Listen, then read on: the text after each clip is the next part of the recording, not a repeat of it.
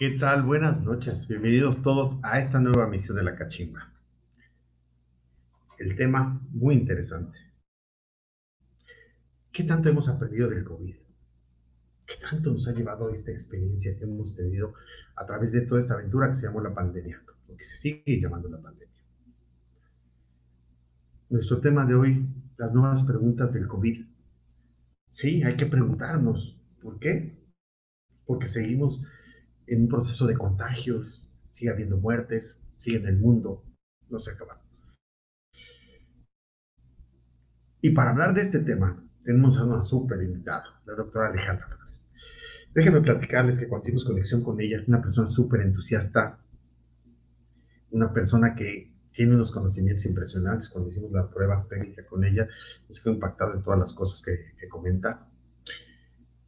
Entonces, sin más preámbulos, bienvenida a la cachimba, doctora Alejandra Flores. Bienvenida. Hola Enrique, muy buenas noches. Gracias por la invitación a tu programa. Hola Enrique, muy buenas noches. Gracias por la invitación. Al contrario, doctora, es un honor que estés aquí con nosotros.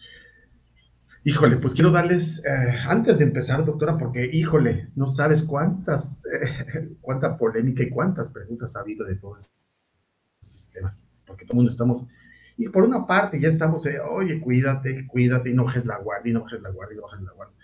Y este, pero de pronto hay un chorro de preguntas que sería muy padre que pudiéramos ajustar, que pudiéramos ser más en concreto. Y eso es lo que pretendemos en este programa. Antes de empezar con todas estas preguntas, quiero invitar a todos eh, pues, a nuestros invitados, a la gente que nos está haciendo el favor de compartir esta función con nosotros, decirles que pues todas las preguntas que tengan, por favor pónganlas en sus comentarios y, ahí las iremos pasando en, la sección respectiva. Mientras tanto, doctora, yo quiero empezar contigo con algo. Déjame preguntarte, yo siempre he querido hacerlo con un médico. Doctora, ¿qué te gusta ser médico? Porque eso se trae, esa es una vocación completa y real, ¿no?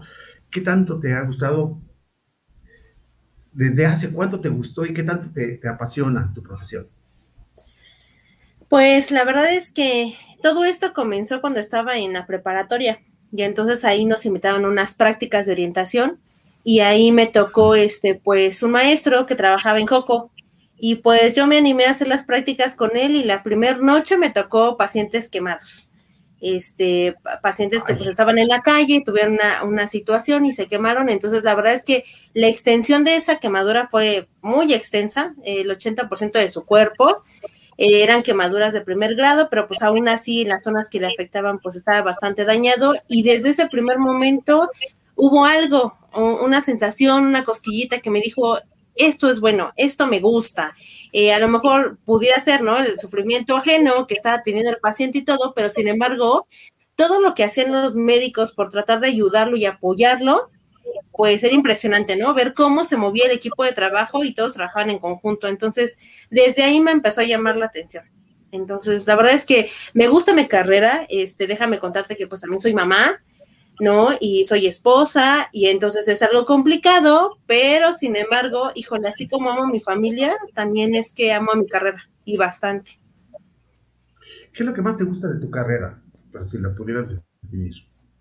Eh, la parte eh, clínica, sobre todo el estar en contacto con el paciente. Este, también déjame decirte que he estado experimentando últimamente en la parte administrativa y es bien complicada, muy, muy complicada este, hablar de números, hablar de costos, eh, las facturas, toda esa cuestión y ver lo impresionante que puede llegar a ser costoso un paciente en la cuestión de salud. O sea, mucho más que la parte este, pues de una estética o la otra situación, ¿no? De, que normalmente algunos pacientes pues también acuden por esa parte, pero la parte de salud, donde están complicados, lo que gastan los crónicos, y te hablo a nivel particular, híjole, es, impresionante ver esos costos. Entonces, sin embargo, digo, como médico tienes que buscarle la forma, ¿no? O sea, hay muchas variantes en la actualidad en la que puedes participar. Y pues cuando puedo combinar esa parte administrativa, que son nuevos conocimientos, con la parte clínica, que es lo que pues también me llama la atención, poder ayudar sobre todo a los pequeños, lo que es la parte de pediatría, eso me gusta mucho. Entonces, este, pues la verdad es que es, es padre la combinación, ¿no? Y poder hacerlo es mucho más. Recuerdo, la, eh, doctor, recuerdo cuando hicimos la, la, charla anterior, te decía, oye, yo por ejemplo, yo me corto así, te garantizo que, se me, que me desmayo, que me desmayo así, ¿no? Y seguramente cuando estuviste haciendo la carrera viste varios desmayados, estamos de acuerdo. Entonces, este, y imagínate lo que me estás diciendo tú, que es el, el, el, hecho de ver llegar hace rato que comentabas un, un paciente quemado, ¿no? Yo, doctora, yo no hubiera llegado ni a la puerta, probablemente, ¿no? Yo creo que hubiera regresado ahí, pero es una profesión muy bonita. Y yo creo que lo mejor, doctora, si estás de acuerdo, es poder apoyar a la gente, apoyarla a la gente. Eso es padrísimo, ¿no?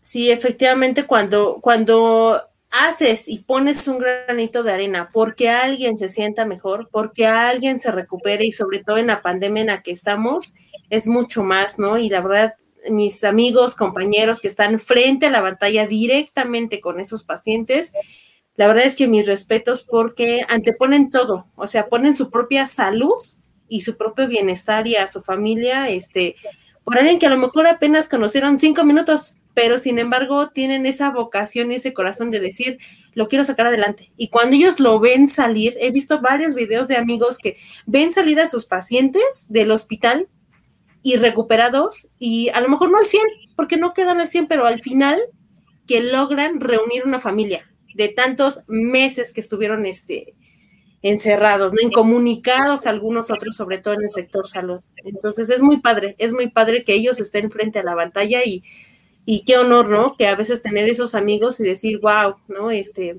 qué privilegio tener ese tipo de gente al lado, ¿no? Y fíjate, doctora, como lo acabas de decir a, mí me llamaba mucho la atención hace un tiempo una frase donde decía, alguien me decía, a mí no me gusta ir ni a los hospitales ni a las funerarias, de cuando fallece algo. Le digo, híjole, yo creo que a nadie le guste por una enfermedad, ni a un hospital, ni a un velorio. Pero debes de tener la mente puesta en que hay alguien que de aquel lado, el enfermo está sufriendo mucho más que tú, y en el caso del, del, sepelio, el, entorno de la familia, que bien lo comentaste, ¿no? Entonces, creo que, que, es muy importante decir que es el apoyo que tú le puedes dar a la familia y el apoyo que le puedas dar al paciente es increíble, doctora, en esos, dos, en esos, en esos casos, ¿no? Sí, es muy complicado para ellos. La verdad es que es difícil esa situación del COVID. Mis respetos mis respetos, mi admiración para todos ellos. Se la juegan todos los días. Muy bien, doctora. Voy a darte un poquito de contexto. Mira, y me voy a remontar a, hace un año. Hace un año teníamos fórmulas sencillas. Lávate las manos, que ya se nos habíamos aprendido a, lavar con la cancioncita de Selena, ¿verdad? Este, ponte tu cubrebocas, cubrebocas. a distancia, y teníamos la esperanza de que hubiera una medicina, ¿verdad? que le atinara. Eh, a los diagnósticos no sabían ni por dónde andaban. Este, la gente de pronto estaba en la mañana y, se moría. Había mucha incertidumbre y muchas cosas. Y las vacunas, pues teníamos la esperanza de que por ahí saliera la vacuna. Pero hoy, hoy, a pesar de toda la experiencia que tenemos, de todo lo que vivimos, ya hay vacunas, ¿no? Ya sabemos todo esto que te acabo de decir ahorita. Sabemos las medidas mínimas, sigue contagiando. La realidad es que la gente se sigue contagiando y sigue muriendo. Entonces, sí, sobre todo afecta al sector más vulnerable ahora también, ¿no? De acuerdo contigo. Entonces, aún así, con toda esa experiencia, doctora, que tenemos, yo quisiera con estas preguntas iniciales, ¿no? Que te quiero transmitir. Ok. Mira, la primera es, me dicen unas personas, o me dice una persona, oye, ¿para qué me pongo la vacuna? Si como quiera que sea, me puedo contagiar, ¿no? Y aparte, hay gente que ya vacunada se muere. Entonces, ¿qué tú contestarías a esta pregunta, doctora? pues mire, Sí, mire, efectivamente lo he visto, lo he visto de cerca. Este en el lugar donde estoy trabajando, pues es un hospital COVID.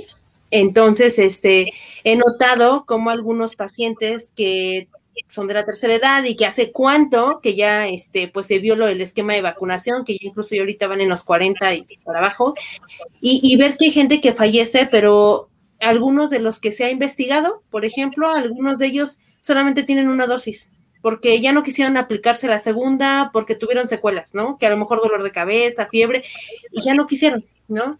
Otros que no se quisieron vacunar y me tocó ver propiamente, o sea, este, un profesionista que, que efectivamente no quiso vacunarse, ¿no? Crónico, con diabetes, con hipertensión, y tener pues otro familiar parecido de la misma edad y que el otro familiar salió adelante porque tenía sus vacunas. ¿Por qué? Porque a lo mejor no se complicó en terapia intensiva, que es donde la vacuna no tanto te va a decir, ¿sabes qué? Con esto ya no te vas a contagiar. Solamente lo que están tratando de evitar es que el paciente tenga las menos complicaciones posibles y de que trate de llegar lo menos posible a terapia. Porque estando un paciente intubado en terapia intensiva con todos esos medicamentos y no sabes soluciones y tubos y estar con todas esas complicaciones hace la diferencia entre un paciente vacunado y no. Y en la actualidad digo, y se han desarrollado muchísimas vacunas, algunas están fijadas a proteínas, otras están fijadas a, a, lo que es tu sistema de ADN, este, o sea, muchas que realmente yo creo que muchos laboratorios han, han logrado tratar de sacar adelante la vacuna con la mejor eficacia y que si tú tienes las dos dosis, hay mucho menos probabilidad de que caigas a una terapia intensiva. Quizás esto se va a convertir a la larga, ¿no? Como una influenza, ¿no? En la que, ay, te dio, ¿no? O como una gripa, ¿no? A la larga, en unos años. Ah, te dio, pero pasó, ¿no? Te dimos el tratamiento básico, saliste adelante y no necesitaste una hospitalización.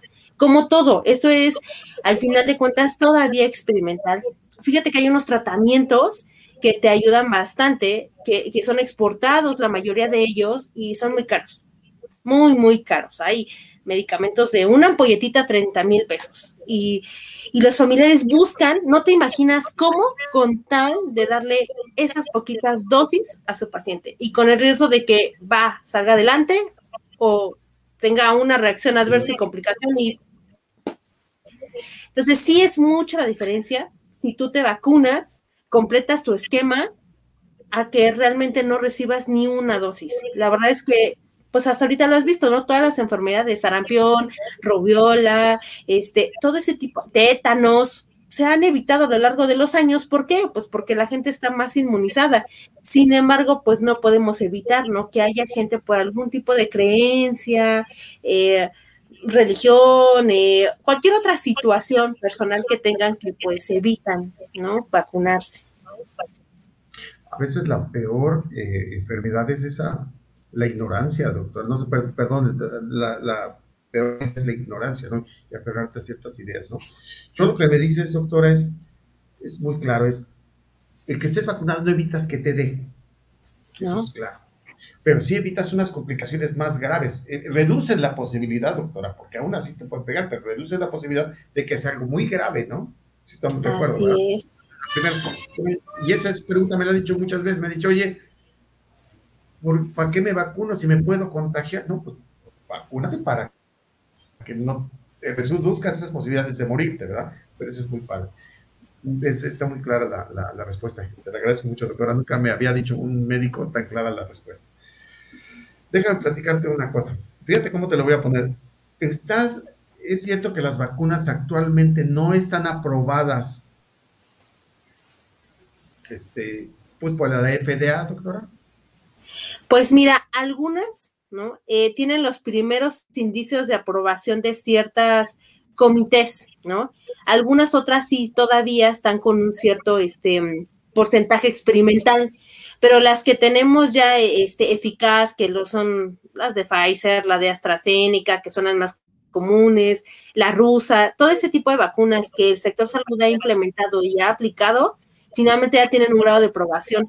Fíjate que para el desarrollo de una vacuna, eh, estaba checando unos protocolos, son cinco años, mínimo para desarrollar una vacuna que tenga toda suficiencia y que tengas una probabilidad de más seguridad.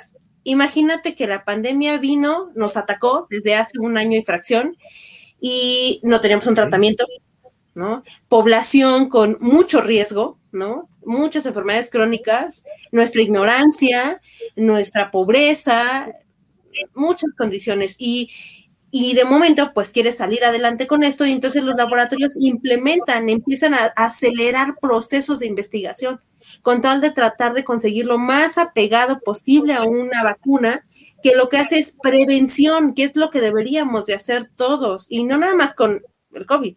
Te estoy hablando con la diabetes, con un sobrepeso, con una anemia. Es más, ¿cuántos se han desparasitado este año? ¿No? Y estamos hablando de una desparasitación que es algo preventivo y es algo que deberíamos de manejar básico, toda, toda la parte de, de la población. Sin embargo, solo vamos al doctor cuando nos sentimos mal, ¿no? Entonces, la verdad es que eh, las vacunas tienen la mayor efectividad y eficacia para poder aplicarlas y la seguridad. Eh, incluso, pues, se hacen ensayos sobre animales, sobre personas y pues desgraciadamente esto se tuvo que acelerar, pero eso no significa que estas vacunas no tengan una aprobación y que no sean eficaces, porque lo hemos visto, ¿no? Hay pacientes que caen, pero no tienen una recaída tan importante como eh, algún otro que no tiene una vacuna, ¿no? Entonces...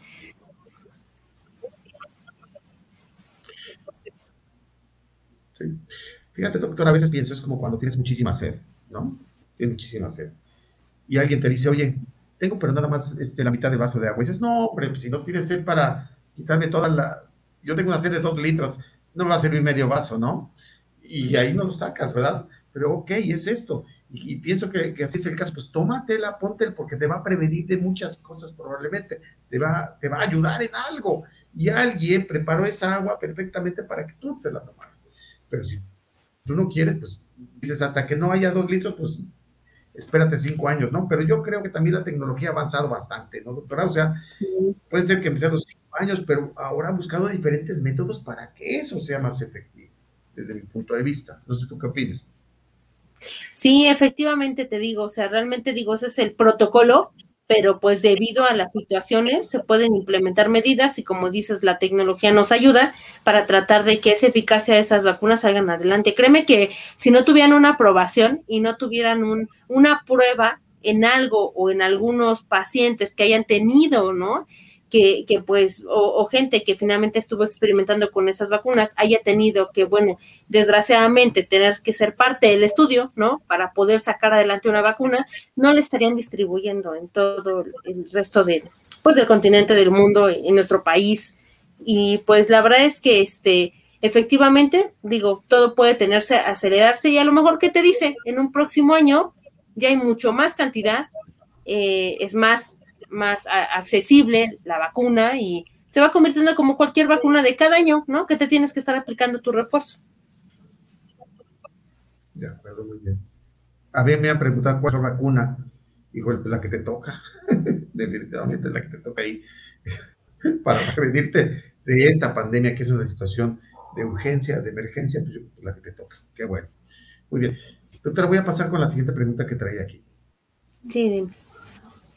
Fíjate, ya me la contestaste, pero voy a pedir que la remarques un poquito. Me dice, ¿qué tanto estoy protegido con una sola dosis de vacuna? Pues mira, depende de la vacuna, porque al final de cuentas, digo, todas tienen su 96% de efectividad si te aplicas tus dos dosificaciones, ¿no? 96 hasta 99%, podría decirte. ¿Por qué? Porque hay un mínimo porcentaje de alguna complicación o alguna reacción adversa. No que no te proteja, pero finalmente alguna reacción que pudieras tener. El detalle es que solamente cuando tienes una sola vacuna, mm, dependiendo de si es la de doble dosificación, pues corres el riesgo de que finalmente el porcentaje disminuya, puede ser hasta de un 60% de riesgo de caer en una terapia. No significa de mortalidad, o sea, lo que también estamos evitando es que aumente la mayor cantidad de mortalidad en el país, que es lo que quieren al final de cuentas evitar. Sobre todo, por eso empezaron con población vulnerable, que sería tercera edad, ¿no? Y que pues al final, bueno, te digo, todavía siguen falleciendo, pero aquí lo importante es quedarnos con eh, esa información, ¿no? Y buscarla directamente de una fuente confiable. Si te estoy hablando de que a lo mejor estoy buscando información en un protocolo, acercarme a un bacteriólogo, a un eh, farmacovigilancia, que conocen a detalle la estructura de varios medicamentos, hasta tratamientos que llega a ver, pero si lo busco en algún otro tipo de red o lo que me comentó el vecino del vecino del vecino, bueno, pues entonces sabemos que la fuente no es confiable, ¿no? Y que puede haber un riesgo. Puede ser que tu gemelo haya salido adelante con dos vacunas y tú hayas salido adelante a lo mejor con una vacuna. Va a depender también del sistema de, respuesta humana que tengamos. Pero definitivamente tener las dos vacunas te da una mejor seguridad. Excelente, doctora. Muy bien. Mira, ahora vamos a pasar a una parte del programa, doctora, en el que te vamos a invitar a Nora también, que nos ponga esa imagen que nosotros le llamamos en esta parte del programa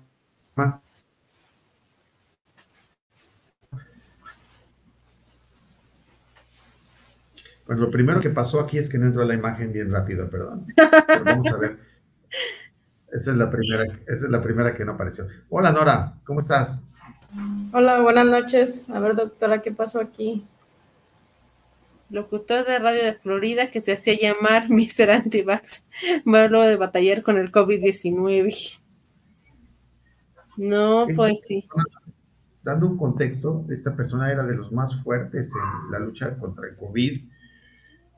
Le decía al, pues al equivalente a López Gatel aquí en México, en Estados Unidos, le decía, es un farsante, es un mentiroso, nada. Y, finalmente falleció y con complicaciones bastante fuertes, ¿no, doctora? ¿Qué opinas tú de esto? feliz. Pues yo creo que esto es más que evidencia que no necesitas ser de ninguna clase política, ¿no? O económica alta y tener riesgo, ¿no? No porque tengas mayor cantidad o mayor accesibilidad hasta para un medicamento significa que tienes menos riesgo de morir. La verdad es que aquí depende mucho de tu sistema inmune y de tu historial clínico, ¿no? No hay más.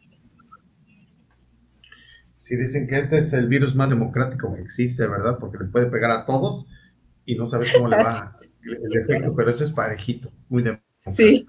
Muy bien, ahora Muchas gracias. Entonces, ahora, este, eh, eh, doctora, vamos a pasar a una sección que a mí me gusta mucho. nuestros invitados empiezan a hacernos una serie de preguntas ahí y, vamos a, vamos a, a, despejarles estas dudas a través de ti. Muchas gracias. Listo, Nora. Gracias. La primera pregunta la hace Mariana Navarro, nos dice, buenas noches, doctora, una pregunta. ¿Tomar ivermectina puede ser para prevenir el contagio de COVID? Bueno, muchas gracias, eh, Mariana Navarro, por tu pregunta. Este, no te va a prevenir. La única prevención que pudiéramos hacer es hábitos de higiene, que es lo primero, ¿no? El aseo de manos es lo mejor del mundo. Hay muchos vitamínicos que ahorita pueden apoyarte, ¿sale? Y la alimentación, controlar tus enfermedades crónicas, diabetes, hipertensión, asma, todo lo que tengas. Llevar tu esquema de vacunación completo, pero como tal, la invermectina no te va a prevenir el contagio. Es un tratamiento que se estuvo ocupando desde hace un año y que bueno, al final de cuentas en ciertos estudios y todo resultó que finalmente no era tan efectiva como algunos otros tratamientos que ya son más enfocados al virus. Muy bien. Elizabeth dice, me recomendaron no dejar de tomar la vitamina D, C y el zinc para estar más fuerte en caso de contagio. ¿Sí sirven de algo estas tres vitaminas? Sí, como cualquier vitamina, para cualquier enfermedad te puede ayudar porque te va a ayudar a reforzar defensas. Pero si no tenemos, volvemos a lo mismo, una alimentación adecuada, te puedes tomar tres frascos diarios y al final de cuentas, este, te intoxicas, te da una reacción adversa, pero no te protege del todo. Entonces, combinar eso con la alimentación y todo lo que mencionábamos, adelante, muy bien. De acuerdo. Mariana Barrera dice, buenas noches, una pregunta. ¿Qué tan cierto es que necesitaremos una tercera dosis de la vacuna? Pues mira, eh, desgraciadamente eh, todavía es algo experimental, no es algo que esté definido, Puede ser que a lo mejor el día de mañana el virus, ¿no? Eh, requiera a lo mejor ya no de alguna aplicación de vacuna, que sea algo más de tipo tecnológico, que a lo mejor avance, que sea algo más de biotecnología y que no realmente tengamos que estar con más aplicaciones. La verdad es que puede haber alguna posibilidad, pero no es algo que tengamos a ciencia cierta ahorita información verídica y con un protocolo que te diga es necesario. Lo importante aquí es aplicarte la dosis de tu vacuna, la fecha indicada en el tiempo determinado, seguir las instrucciones del personal que te proporcionen y este y pues no, ¿no? Tratar de este de evitar no completar ese esquema. De acuerdo. Ricardo dice, doctora, ¿cuáles son los seis síntomas más registrados de estar contagiados por COVID? Pues uno de los que empezaron a reportar desde hace un año es la anosmia, ¿no? Que sin embargo algunos de los pacientes en el momento no llegan a presentar. Algunos otros presentan. En cristiano, que es la. ah, es cierto, sí. Eh, la, la palabra Pérdida del olfato. Perdón. Muy bien, doctora, muy bien, muy bien. Yo siempre pregunto como si tuviera cuatro años, ¿eh? Mejor. Eh, pérdida del olfato, te mencionaba. Este, la otra es el dolor de cabeza, ¿no? Eh, puede ser síntomas de un cuadro gripal, ¿no? Desde un dolor de garganta, la fiebre, que es lo más característico y que ahorita en la actualidad como médico nos ha llamado la atención porque es algo de primer indicio que tienes que descartar, ¿no? Sobre todo cuando trae un cuadro gripal, pues hay que descartar que no tenga alguna otra situación. Dolores de articulaciones, ¿sale? Y en algunos otros pacientes también han presentado incluso datos de tipo dermatológico en piel, ¿sale? No es como tan frecuente, pero finalmente sí se ha visto alteraciones de ese tipo. De acuerdo. Octavio dice, buenas noches, ¿qué diferencia existe entre contagiarse en una reunión con muchas personas a una con pocas personas? Pues mira, tú puedes estar en el metro y viajar apachurrado a hora pico y todos los días poner tu cubrebocas perfectamente, lavarte las manos cada que vas en el transporte, bueno, con gel en el transporte, claro, cuando llegas a casa a hacer tu higiene y no contagiarte, porque toman las medidas preventivas, ¿no? Pero también puedes estar en una reunión con dos personas y resulta que compartes tu vasito de cerveza, ¿no? Porque además es la fiesta de tu amigo y tú decidiste echarte unas cervezas con tu amigo, ¿no? Entonces, y él tenía un cuadro, tenía leves síntomas que no hizo caso, le compartes el vaso y ¿qué crees? Te contagias. O sea, no depende tanto la cantidad de gente, sino los hábitos que tenemos. Si todos usáramos cubrebocas en el metro, aunque viniéramos hora pico, no tendríamos que poner tanto riesgo a comparado de que pues a veces lo traemos a, a qué distancia, ¿no? Aquí. O a veces aquí, lo traen de aquí, de papera. Entonces, este, pues ahí es mucho la educación que tengamos nosotros y la conciencia que hagamos, incluso hasta con nuestros pequeñitos. De acuerdo. La siguiente pregunta dice que de Jessica, ¿qué tan cierto es que hay que dejar que la vacuna haga reacción para que tenga efecto? Bueno, hay cierto porcentaje de, de, de, mm, de verdad en esa pregunta porque sí se ha notado que después de la segunda aplicación, 28 días, ¿no? De tu segunda aplicación de vacunación, tienes como una inmunidad más protegida que a los primeros dos, tres días. Volvemos a lo mismo, no evita que te contagies, pero pues sí, mientras más pase el tiempo, más tu sistema inmune lo que va a hacer es reaccionar. Haz de cuenta que tienes unos soldados, ¿no? Y que esos soldados son tus defensas. Entonces, cuando se exponen con esa vacuna que es el virus, lo que ocasiona es que ellos sepan cómo responder cuando vuelvan a llegar próxima vez y dicen, esta vez no entran a mi castillo. Un ejemplo así, entonces, esa es la ventaja. Muy bien. La siguiente pregunta dice, ¿cuántas veces... de esta pregunta, pues yo tengo, una duda. ¿Sí? Bueno, déjame hacer una pregunta a la, doctora. Me voy a atravesar así como que con un cerrón como de microbús. Doctora, ¿qué tanto es, por ejemplo, te, to te ponen tu vacuna y luego te empieza a dar fiebre, ¿qué tan ¿qué tan importante, qué tanto te puede afectar que te tomes una, un, ibuprofeno o un paracetamol, una, para bajar la fiebre? ¿Qué tanto te puede afectar para el, pues el buen desempeño de la vacuna? Pues mira, o sea, como de forma preventiva lo puedes hacer, te ayuda sintomáticamente para evitar la fiebre y el dolor de cabeza. El detalle es cuando consumes a lo mejor algún otro medicamento fuera de y que a lo mejor puedes mascarar los síntomas que pudiera presentarte una reacción más severa de la vacuna. Aquí lo, lo que a veces como, pues, desgraciadamente como población hacemos es automedicarnos y entonces no le damos chance a que nuestro sistema inmune responda solito. A lo mejor va a dar una leve fiebre, pero tomo líquidos, me doy un baño de agua tibia y baja. Pero si le doy chance a que mi organismo responda y ataque contra ese agente externo que está agrediéndonos, porque finalmente es lo que hace el virus con nosotros, ¿no?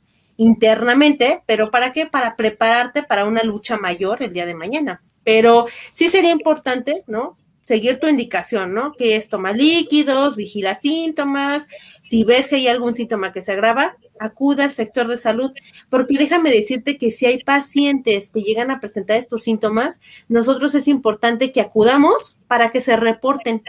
Y si es algo muy frecuente en ese lote, por ejemplo, de vacunación, es importante para esos pacientes y para el resto que se va a vacunar con ese lote. Entonces, por eso es importante seguir las indicaciones. Todo tiene una razón de ser de por qué te dicen, eh, no se automedique nada, quede en casa, repose. Todo tiene una razón de ser. No te lo dicen solo por, pues porque sean palabras de protocolo. Realmente hay un estudio y hay una base para poder determinarlos. Ay, qué padre respuesta. Muchas gracias. Ahora sí, Nora. Dice, ¿cuántas veces me puedo contagiar de COVID? Uy, pues no hay un estudio que te diga, ay, no, tomas una, dos, tres veces. Pues al final de cuentas es un virus y mientras estés expuesto, mientras no tomes las medidas necesarias, puede haber varias veces. El problema es, recuerda que cada contagio te deja una complicación.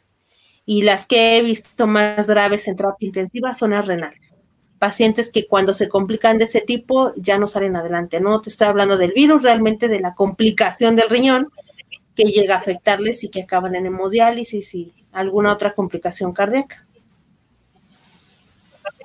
Ok, muy bien. Octavio pregunta, buenas noches, ¿qué diferencia existe entre contagiarse en una reunión? Ahí se elegí. bueno, a ver, voy a reafirmar.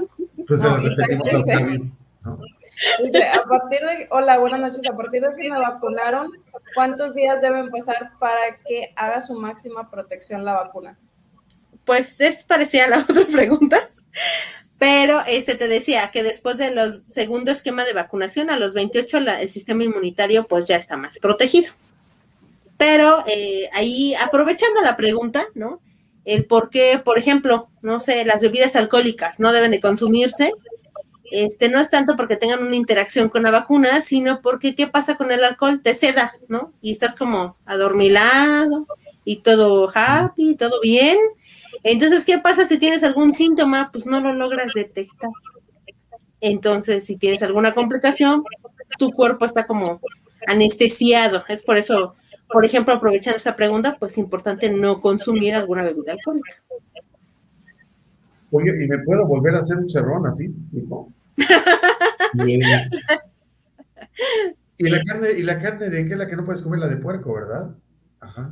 Ah, hay algunos mitos, ¿no? Siempre, siempre, ¿no? Como este, que pueden ocasionar alguna reacción alérgica, una vacuna, un medicamento, en ciertos alimentos alérgenos podría considerarse, pero no es como tal una contraindicación así de que, ay, comes un pedacito de carne de puerco y ya, ¿no? Realmente no digo, si las puedes evitar, qué padre, para evitar una reacción alérgica en futuro, no tanto por la vacuna, sino porque hay pacientes que llegan a presentar a cualquier agresor o cualquier agente externo alguna reacción alérgica. Ok, excelente, muy bien. Ya, me vuelvo a salir. Gracias. A ver, adelante. le dice, buenas noches familia Elma, doctora Flores, linda noche. ¿Podría platicarnos de manera rápida las secuelas post-COVID? Gracias, Rogelio. Un saludo para ti. Qué bueno que estás escuchándonos. Este, pues mira.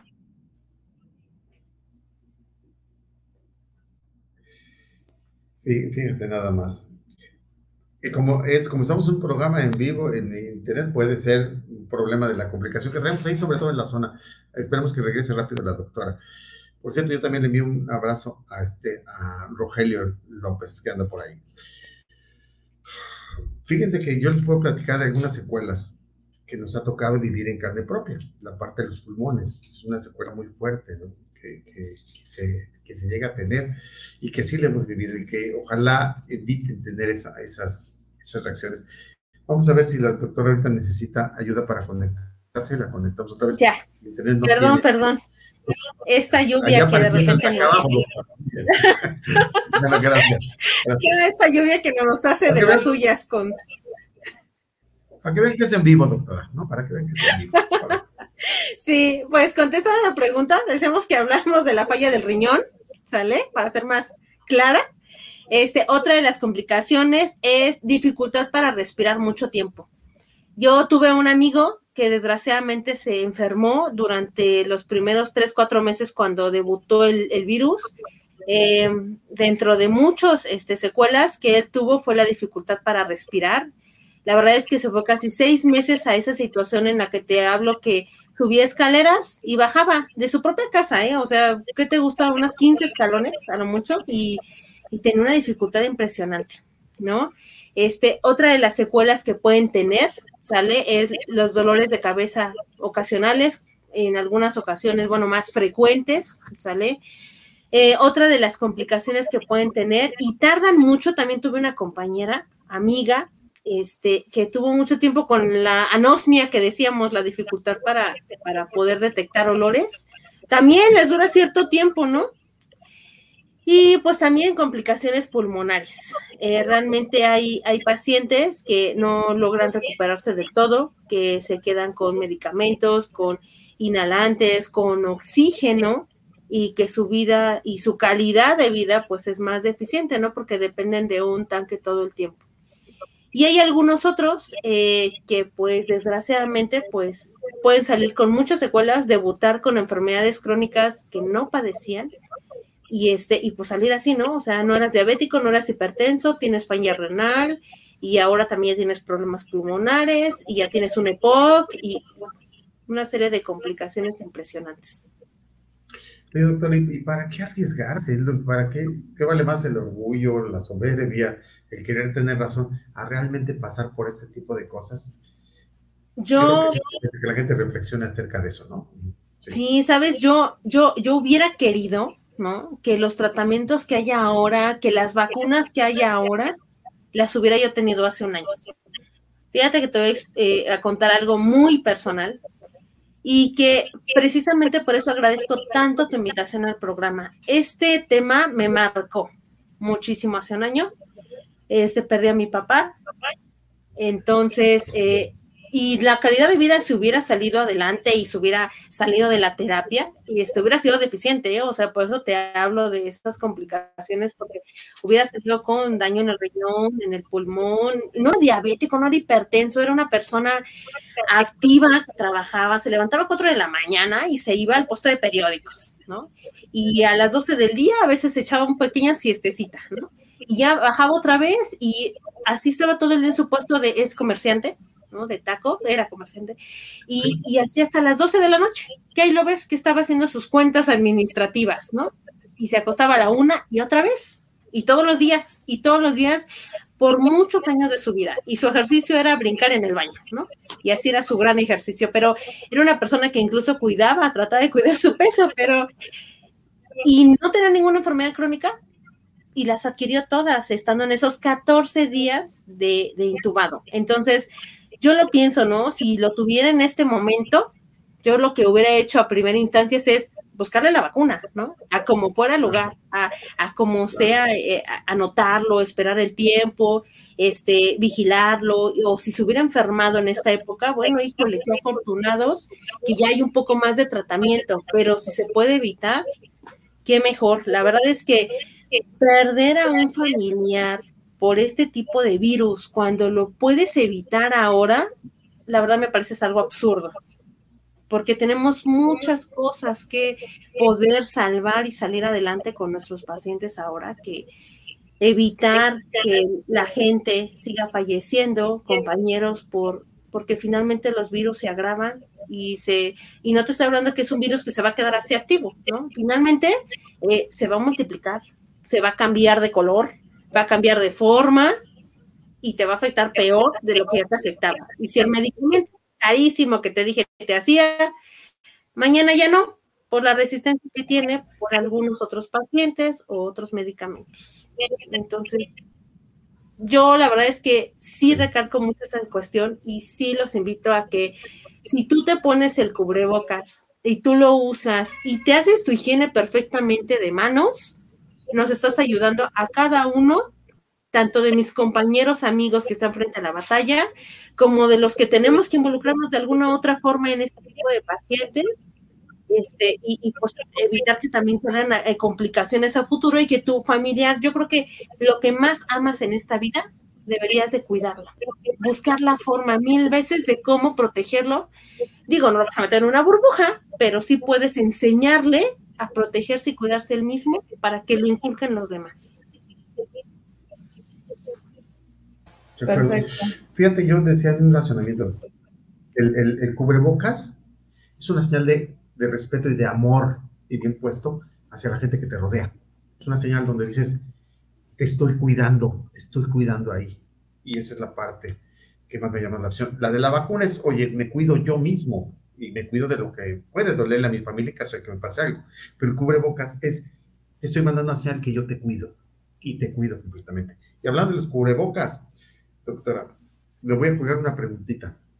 ¿Te acuerdas que en la prueba técnica te decía yo, oye, me dijeron que había gente en Italia que se le había quemado los pulmones por usar cubrebocas? yo te decía, oye, ¿cuánto, ¿cuánto tiempo tiene la humanidad utilizando cubrebocas si no se le han quemado los pulmones, no? ¿Estás de acuerdo?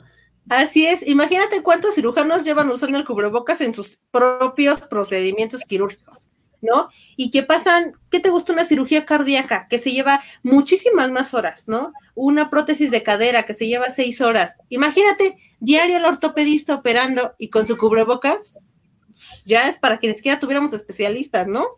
Realmente hay muchos mitos de todo. Yo lo que les invito es que se acerquen a la formación verídica. ¿Tengo dudas? Acudo a mi médico. Y, igual a lo mejor busco información que, de especialistas, pero que realmente yo tengo una base para decir, ah, no me aplico una vacuna porque tengo este sustento así. Pero realmente, pues la ignorancia, lo que mencionaba, nos gana mucho. Muy bien, gracias. muchas gracias. Ya, regreso, regreso ya. Mercedes pregunta, doctora Alejandra, ¿qué tanta información tienes de las vacunas para menores de edad? Hola Mercedes, un gusto saludarte, este, querida amiga.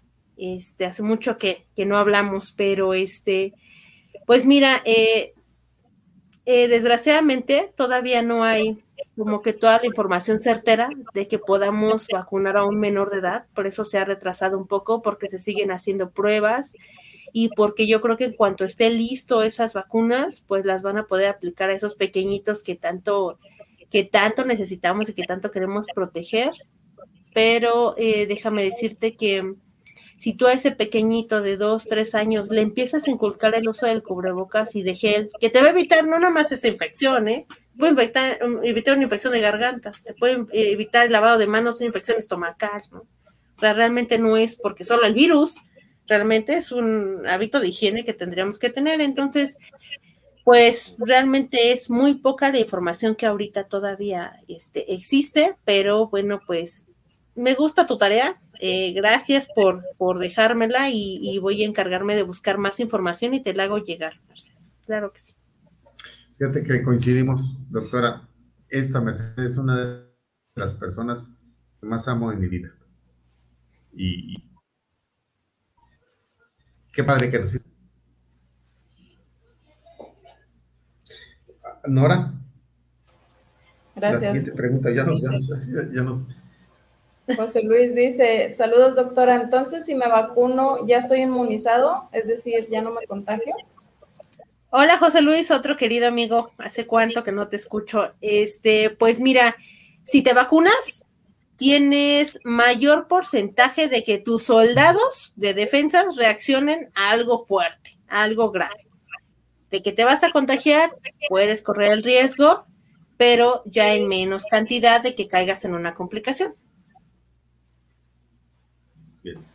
De acuerdo.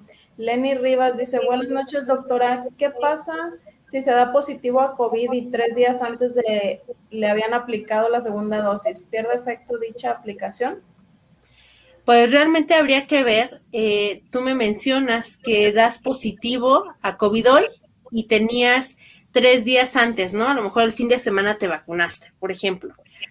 Aquí más que nada habría que ver cuándo fue el riesgo de contagio, porque a lo mejor tú saliste positivo ahorita por alguna sintomatología y estás en el periodo de ventana de infección, pero realmente ya venías contagiado desde hace unos días y como no presentabas como los síntomas clásicos, tú no definías que realmente tuvieras el virus activo. Entonces, más que eh, no hacerte, es como, no te perjudica en la segunda dosis, pero finalmente tú el virus lo adquiriste antes. Entonces, habría que tratarlo. Posteriormente a eso, hacer algunas pruebas, checar cómo están tus inmunoglobulinas, que son parte de unos agentes que nos ayudan para detectar qué tan activa o inactiva está el virus, y bajo eso determinar. Pero seguramente ya, este, ya había un contagio previo a la aplicación. Muy bien. Mayra dice, doctora, ¿podrán vacunarse las personas que presentan alguna enfermedad inmune? Ah, son creo que las, personas más vulnerables. Por ejemplo, un VIH, un lupus, eh, habría que ver el control que tiene ese paciente y bajo las indicaciones que le dé su, su personal de salud, su profesionista, su médico, de cabecera en cuanto a la dosificación y, lo establecido, pero finalmente las vacunas están hechas para ayudar a protegernos, para evitar que nuestra enfermedad inmune nos acabe más que el propio virus. Ok, de acuerdo. Maya dice, ¿qué pasa si me aplico la vacuna cuando todavía no cumplo el mes de que me dio COVID? Cuando todavía no cumplo el mes de que me dio COVID. Ok. Em, no hay tanto detalle en cuanto a que, por ejemplo, si llevas tres semanas, ¿no? Y te falta otra semana a lo mejor por cumplir el tiempo determinado, no hay tanto problema por aplicártela. El punto es que no te estés aplicando una vacuna. Está temblando, ¿no? Sí. Bueno, ¿a quién? Sí. Sí. Bueno, eh, nos detenemos aquí, doctora. Todos estamos en Monterrey, aquí nos esperamos. Sí.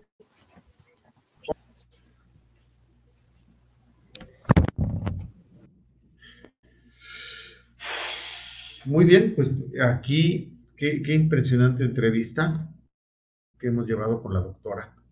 Este, creo que aquí ahorita lo más importante, y esto va a llevar un 10, 15 minutos, el garantizar que ella esté segura vamos a tener que interrumpirla. Esta magnífica entrevista ha sido maravillosa. Creo que hemos aprendido todos muchísimas cosas. La doctora es impresionante, el conocimiento impresionante también, la sencillez. Creo que es la vez el médico que me ha explicado las cosas más sencillas y todo. Eh, vamos a esperar, vamos a salir la transmisión y vamos a esperar a ver si se puede conectar y agregaremos algún pedacito por ahí de la entrevista. Pero lo importante es que la doctora esté bien eh, y que toda su familia y que toda la gente ya este, no sea afectada por este, por este sismo. Nos despedimos, nos despedimos esa parte y después trataremos de hacer un cierre.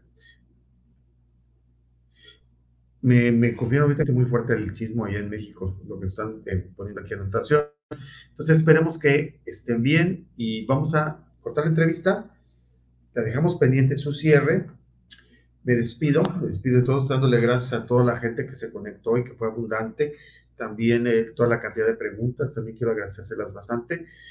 Nos despido, nos bueno, nos despedimos, fíjense nada más de lo que estoy diciendo. Nos despedimos por hoy Les agradezco mucho su tiempo, mucho a las personas que acompañaron y las personas que participaron.